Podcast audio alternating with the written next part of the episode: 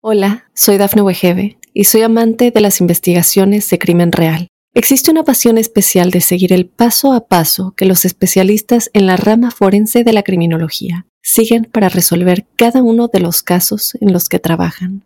Si tú, como yo, eres una de las personas que encuentran fascinante escuchar este tipo de investigaciones, te invito a escuchar el podcast Trazos Criminales con la experta en perfilación criminal, Laura Quiñones Orquiza en tu plataforma de audio favorita. Óyenos audio.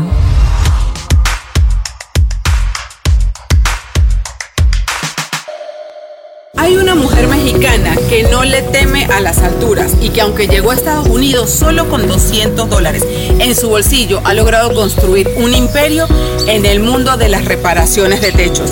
Vamos a conocer hoy a Itzel Romo, la propietaria de King. Sabemos que ella está como siempre montada en un techo, así que acompáñenme, vamos a buscarla. Hola mujer, qué valiente. Yo no he podido ni llegar al techo.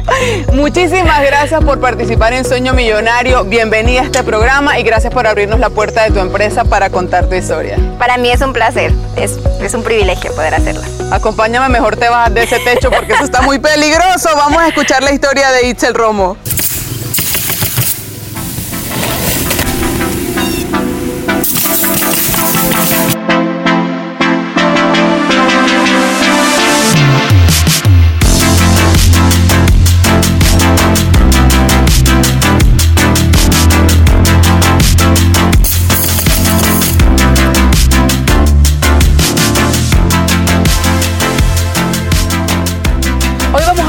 Conocer la historia de Itzel Romo, una joven mexicana que llegó a Georgia con muchísimos sueños y que ha logrado construir un imperio en el área de remodelaciones, de techos y de construcción.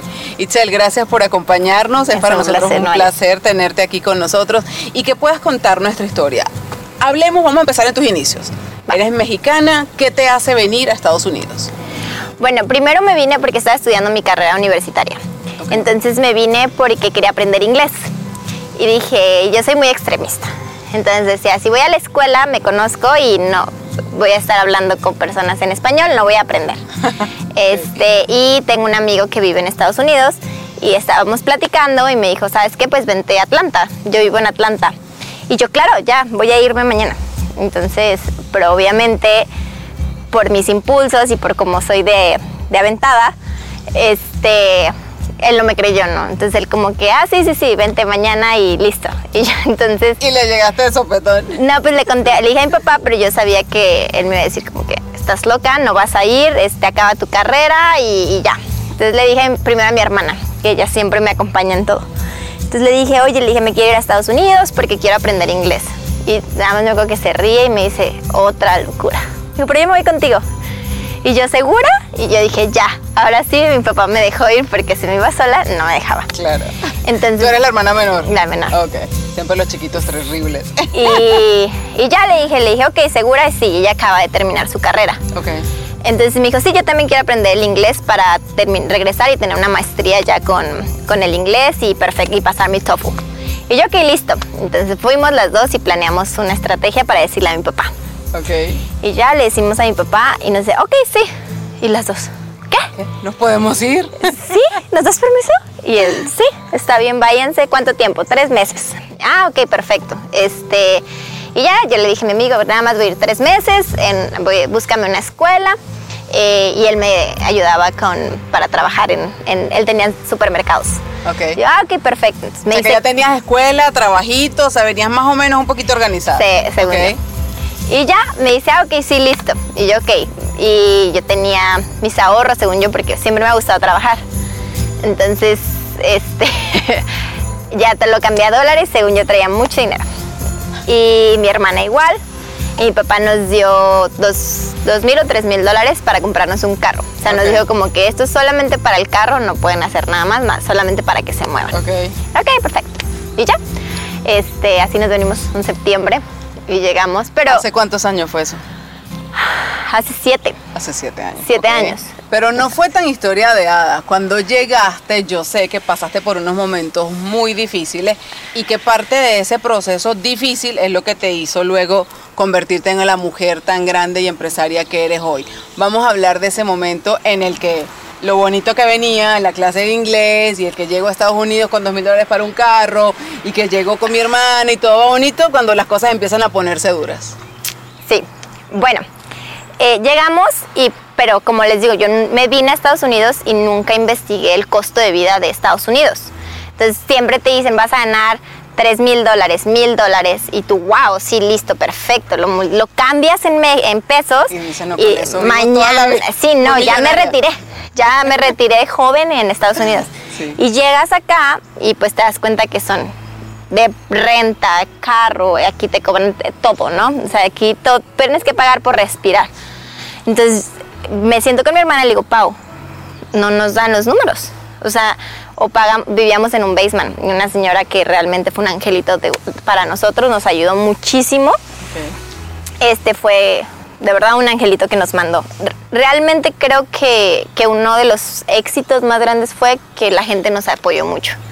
Nos ayudó mucho y eso creo que es algo muy bonito de Estados Unidos, que la gente te quiere ver bien y te quiere ayudar entonces nos abrían fácil la puerta, porque eran dos muchachas que no es común que, que, se vengan, que, que, no sabíamos ni qué hacer, entonces nos decían, no, vete por acá, vete por, por este lado, empieza a moverte por acá, pero siempre nos estuvimos moviendo.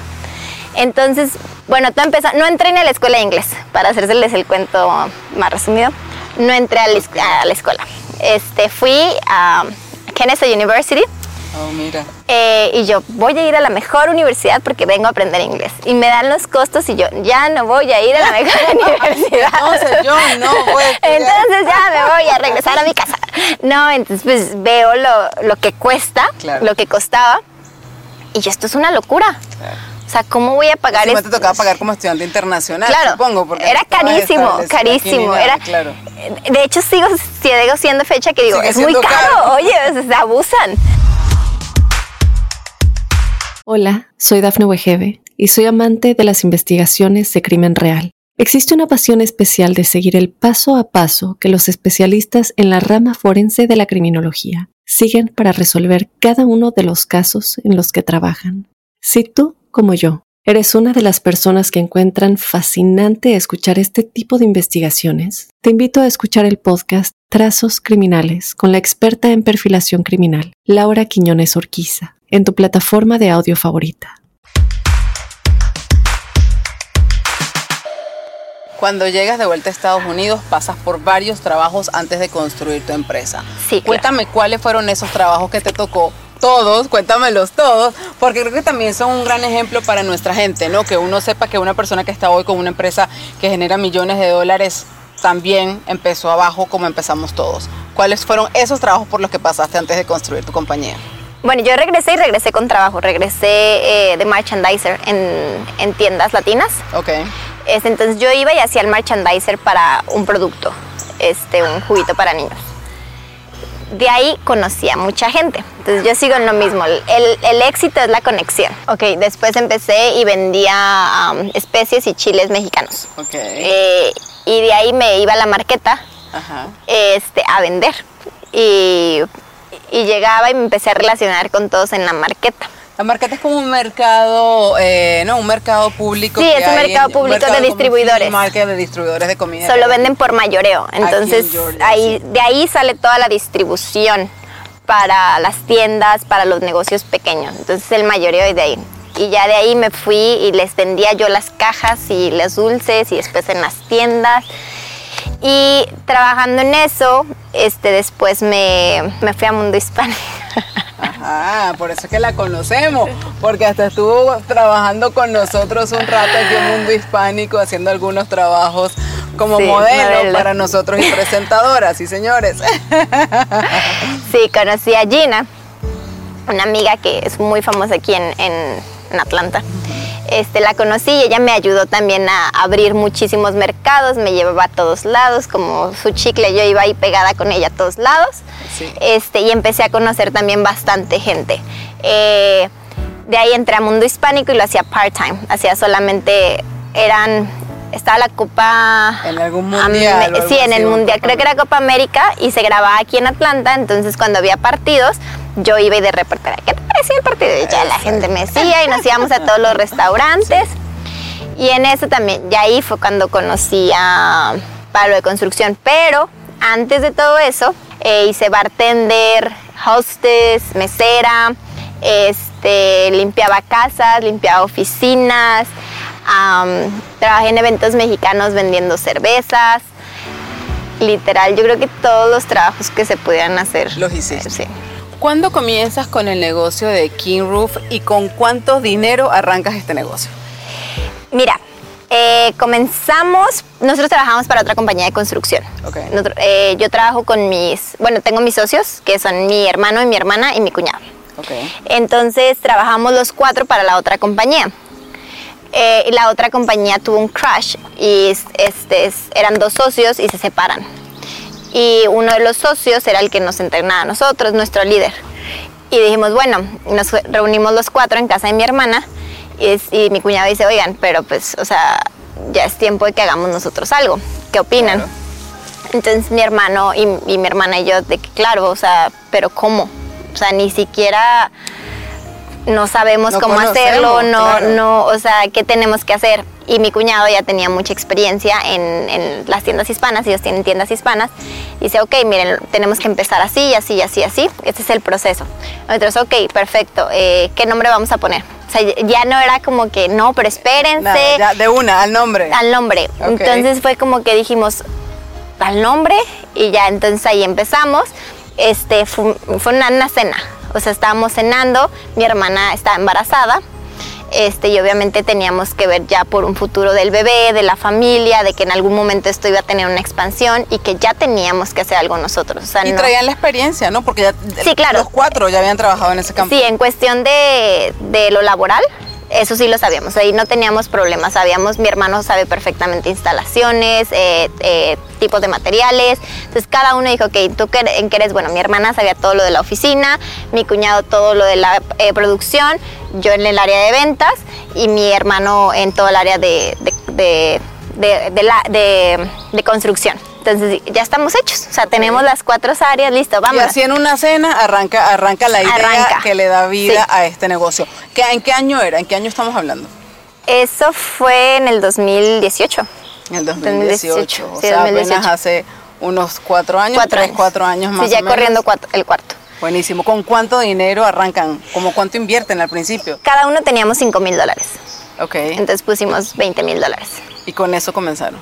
Con eso comenzamos, pero vuelvo a lo mismo de las relaciones. Este, obviamente, para empezar, nadie, nadie te iba a dar una línea de crédito, nadie te iba a decir, los ruferos no te iban a decir, oye, pero ¿cómo, ¿cómo voy a confiar en ti? ¿Cómo me vas a pagar? Claro.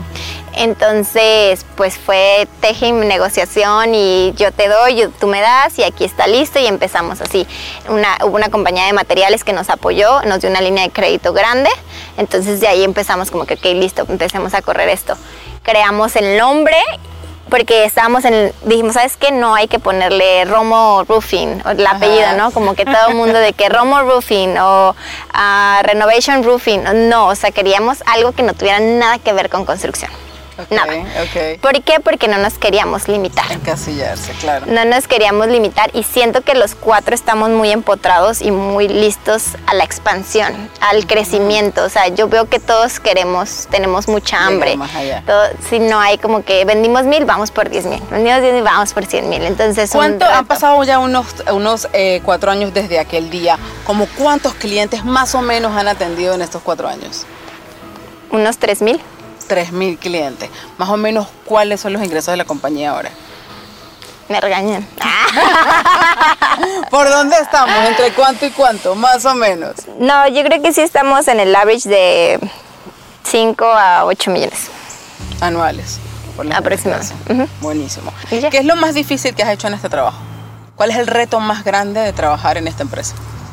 Conocerme yo saber, este, saber dominarme a mí. Yo creo que, que cuando descubrí que el problema era yo y la solución era yo, ya no tengo problemas. Este, porque sí hay muchos problemas, pero todo depende de cómo yo lo soluciono. ¿A qué te refieres con que el problema eras tú? ¿Qué exactamente te pasaba? Muchas veces uno nos, nos limitamos. Nos limitamos y decimos, no, esto no va a funcionar así por, por eso. Pero después yo misma me analizaba y decía, a ver, Itzel, sí puede funcionar tú busca cómo va a funcionar. Otro problema, yo no hablo inglés. Importantísimo. Yo no hablaba nada de inglés, nada, hasta yo misma me reía de mí misma. Y ya aprendí inglés, ¿cómo? No sé. Aprendiste eh, empíricamente, en la calle, hablando. ¿Qué tan importante es aprender inglés? Y vamos a contarle a toda la gente que nos está escuchando para poder triunfar en este país. 100%, si tú vives en Estados Unidos, tú tienes que hablar inglés. Porque vives en Estados Unidos. ¿Y para tener tu negocio? Todo lo vas a leer en inglés. O sea, la ciudad te la va a traducir a ti en español para que tú abras un negocio. Ellos, esto es su país. Y uno llega y se adapta a este país para hacerlo su país. O sea, este no es mi país. Yo soy mexicana. Y yo voy a México, hablo mi idioma y me entienden. Y, me comunico. Pero yo aquí me tengo que aprender a comunicar a este idioma, a las reglas de esas personas, a que ellos no les gusta la impuntualidad, a que ellos son cuadrados. O sea, ellos, si tú dices esto, es esto y lo tienes que cumplir así. Somos mexicanos, yo amo ser mexicana, lo amo. Pero nos aventamos unas mexicanadas que si yo digo, ay, amo por eso tener esta resolución de problemas tan a la mexicana. Claro. Pero en este país no se puede. O sea, hay clientes que me decían como que, you're right, pero déjame cambio esto por ese. Entonces, el inglés no lo hablo al 100. O sea, y yo lo reconozco. Eh, pero te defiendes y lo has aprendido. Sí, me defiendo. Me defiendo, yo creo que estoy al 80%. Pero lo voy a seguir aprendiendo. O sea, voy a estar en esta industria 30, 50 años más y tengo que aprenderlo al 100%. Así es. Pero empecé. Claro. O sea, conozco mucha gente que no empieza. Hola, soy Dafne Wegebe y soy amante de las investigaciones de crimen real. Existe una pasión especial de seguir el paso a paso que los especialistas en la rama forense de la criminología siguen para resolver cada uno de los casos en los que trabajan. Si tú, como yo, eres una de las personas que encuentran fascinante escuchar este tipo de investigaciones, te invito a escuchar el podcast Trazos Criminales con la experta en perfilación criminal, Laura Quiñones Orquiza, en tu plataforma de audio favorita.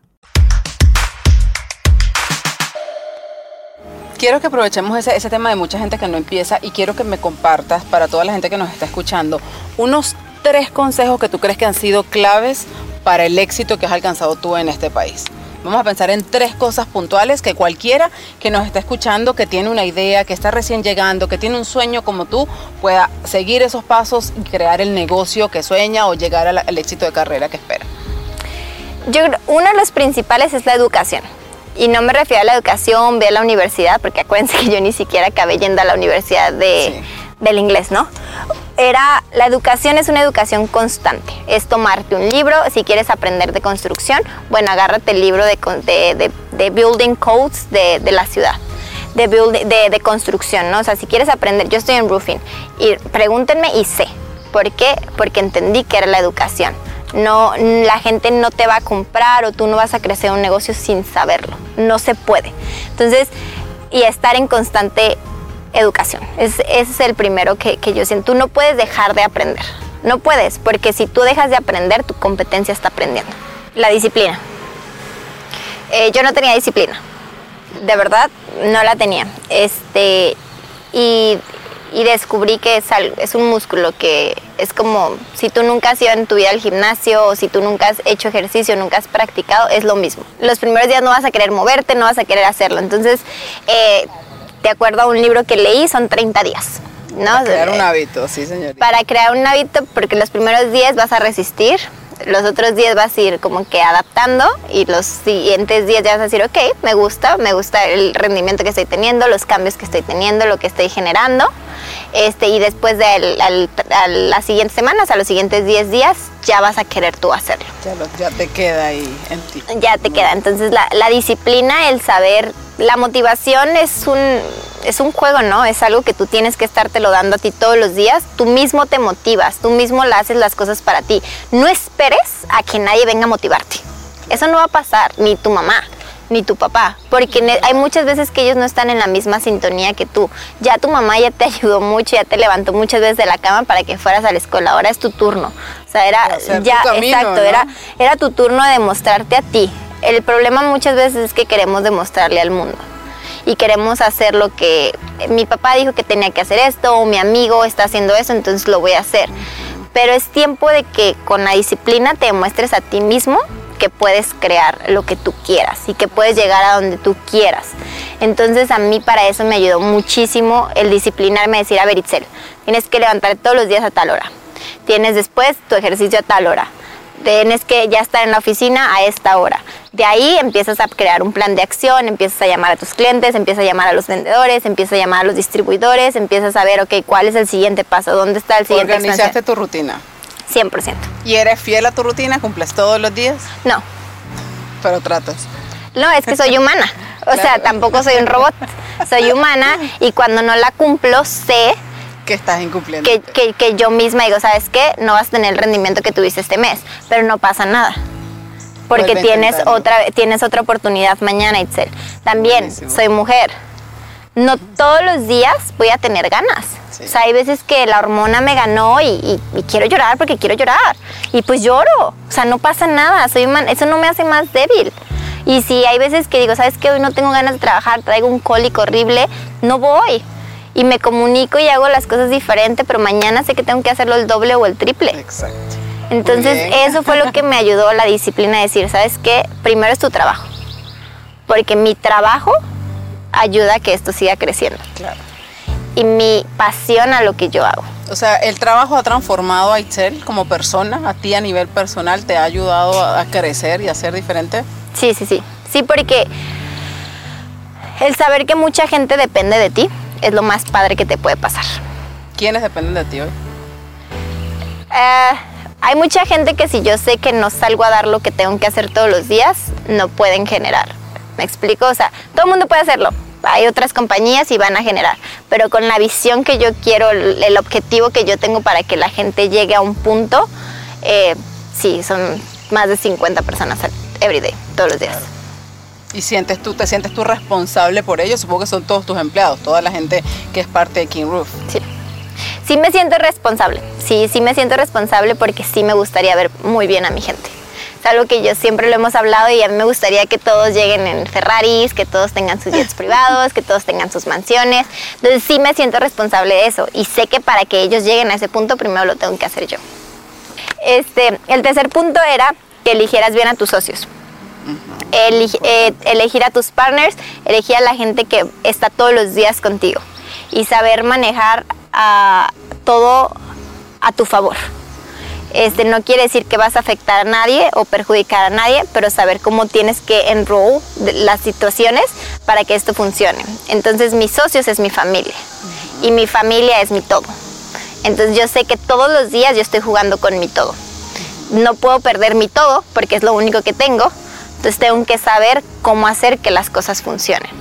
Tengo que manejar mis emociones, tengo que manejar mis pensamientos, tengo que manejar mis hábitos, mi actitud para que esto funcione. Porque mi familia de esto come, mi familia de esto crece y yo sé que el día de mañana mis sobrinos van a estar corriendo la empresa. Vimos por aquí a tu papá trabajando hoy contigo y ayudándote en algunas cosas.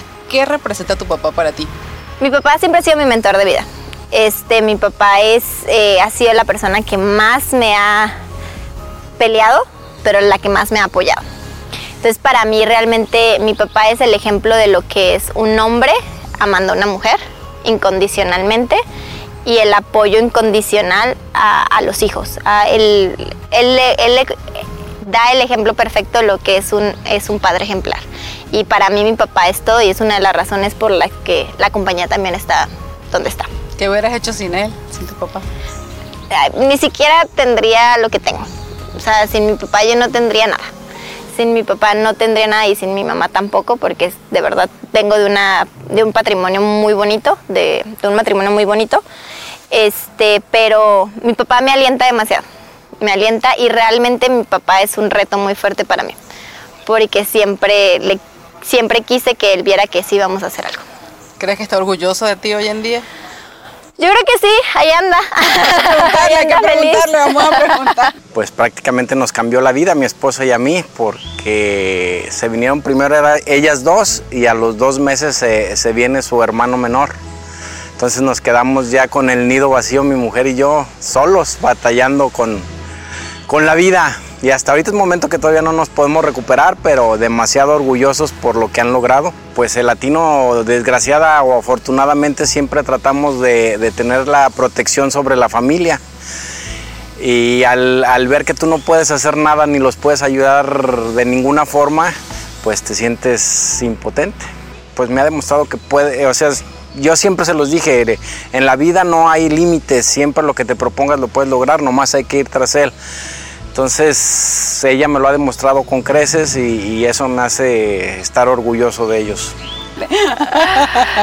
Excelente, Itzel. Muchísimas gracias por compartir tu historia. De verdad que cada vez que yo escucho tu historia me emociono más porque creo que eres una mujer admirable, que eres una mujer que nos hace sentir orgullosas a todas las latinas, que te vemos crecer y crecer cada año más en tu negocio, ser tan valiente, cómo te has transformado. Y de verdad por eso queríamos traer tu historia para que más personas puedan escucharla, ¿no? Y aprendan y se sientan inspirados. Itzel se los mostró, eh, igual que muchos de nosotros acá, tuvo días en que tuvo que dormir en la calle, los que no hubo comida, en los que no sabía qué iba a hacer, en los que decía no puedo más, me regreso, pero logró vencer todas las barreras que tuvo en el camino y logró construir el sueño millonario que hoy les estamos presentando a todos ustedes.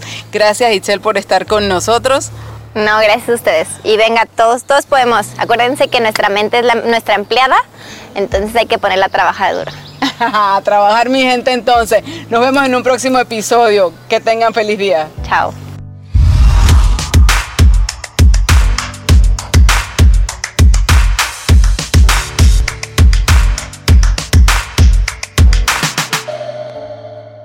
Hola, soy Dafne Wegebe y soy amante de las investigaciones de crimen real. Existe una pasión especial de seguir el paso a paso que los especialistas en la rama forense de la criminología siguen para resolver cada uno de los casos en los que trabajan.